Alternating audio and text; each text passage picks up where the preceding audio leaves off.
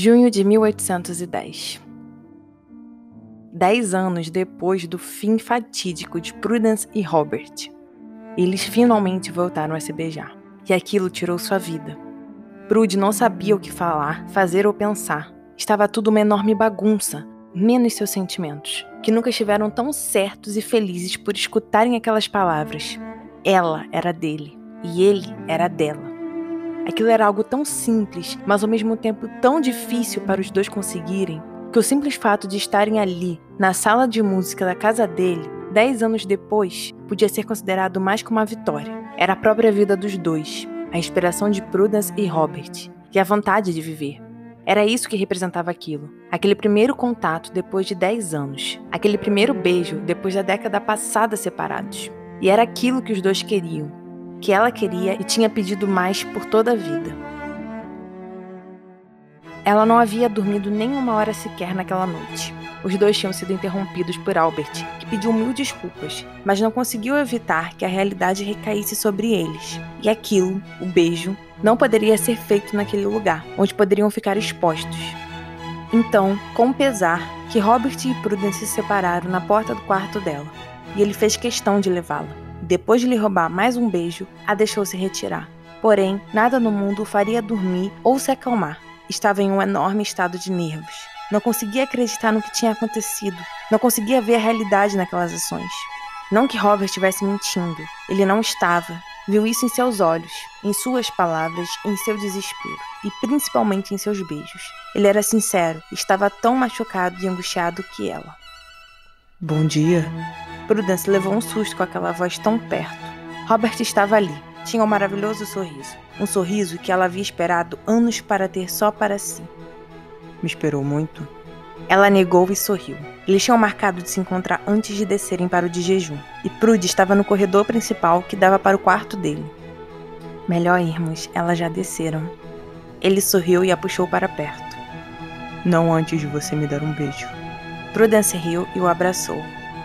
Te darei quantos quiser, mas agora não. Vamos, não estamos em um lugar seguro.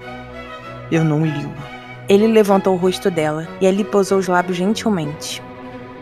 Quero beijá-la, pois só assim meu dia começará bem. E foi exatamente assim que os dias seguiram.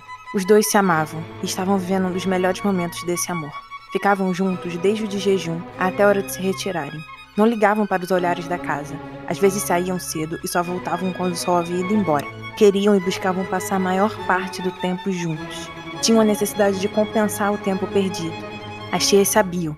Isso estava no olhar de cada uma das três, principalmente em Ethel, que não escondeu a felicidade quando viu os dois se aproximarem.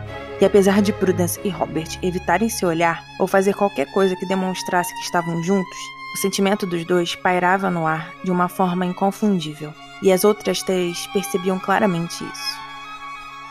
Em todos aqueles anos, Alete, Marigold e Ethel nunca demonstraram prestar atenção no que acontecia com os dois. Nunca se perguntaram sobre o afastamento, ou se fizeram, não foi em público. Mas de alguma forma, Prudence sempre soube que elas sabiam, principalmente Alete, a tia que ela mais confiava para poder desabafar. As três respeitaram o espaço dos dois, mesmo que não concordassem com a tática utilizada, e também respeitariam o início daquela relação. E foi dessa forma que os dias passaram tranquilamente, com sorrisos de Ethel, Marigold e Aletia, e os sentimentos de Robert e Prudence.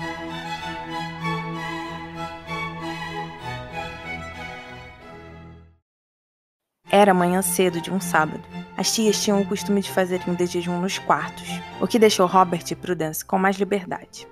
Eles acordaram cedo e fizeram a primeira refeição juntos, no grande corredor, já estavam arrumados para as atividades do dia, e assim que Prude terminou a última xícara de chá, ele pegou em sua mão e a levou dali.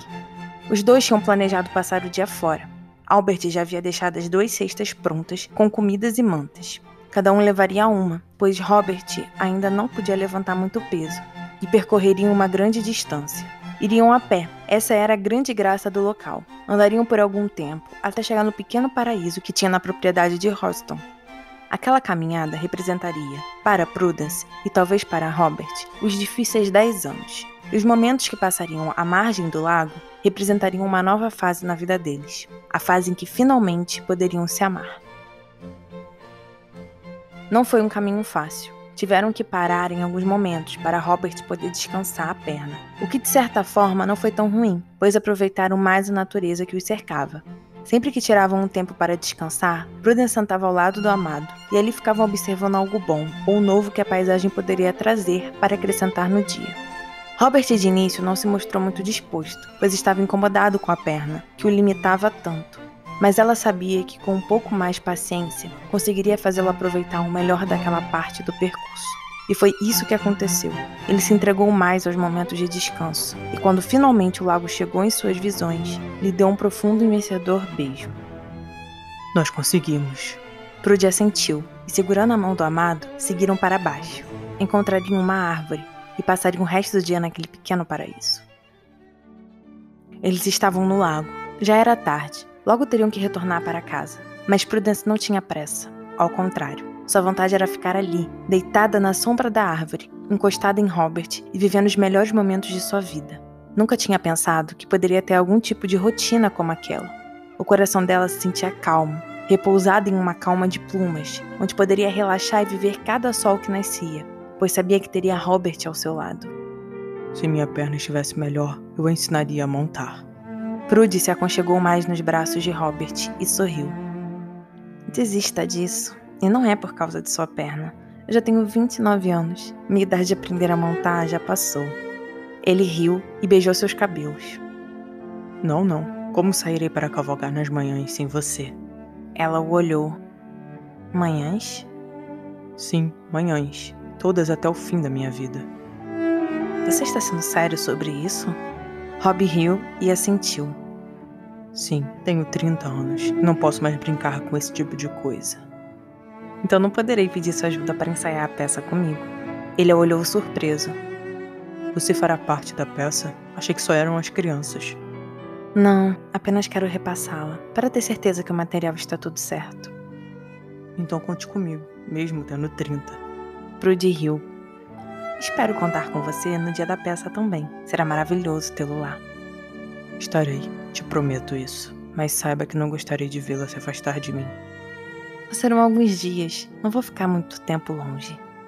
Se eu pudesse, iria com você. E depois que tudo terminasse por lá, entraria de volta. Não quero perder mais tempo. Não use esse termo. Perder tempo? Ela sentiu. Por quê? Perdemos tempo. Eu perdi tempo. Eu vejo mais como um momento necessário para estarmos aqui. Necessário? Nós crescemos com isso, Rob. Amadurecemos. E mesmo que seja muito tempo, o que eu realmente acho que foi, nos serviu de algo. Ele abraçou mais forte e sorriu. Serviu para ver o quanto necessito de você.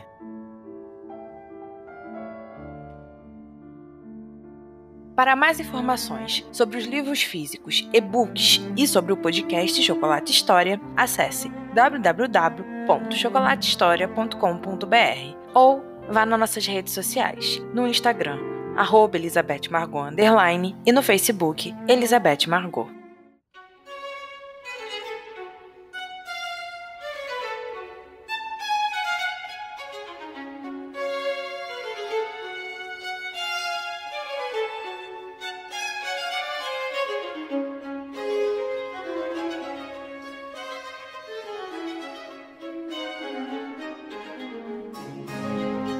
thank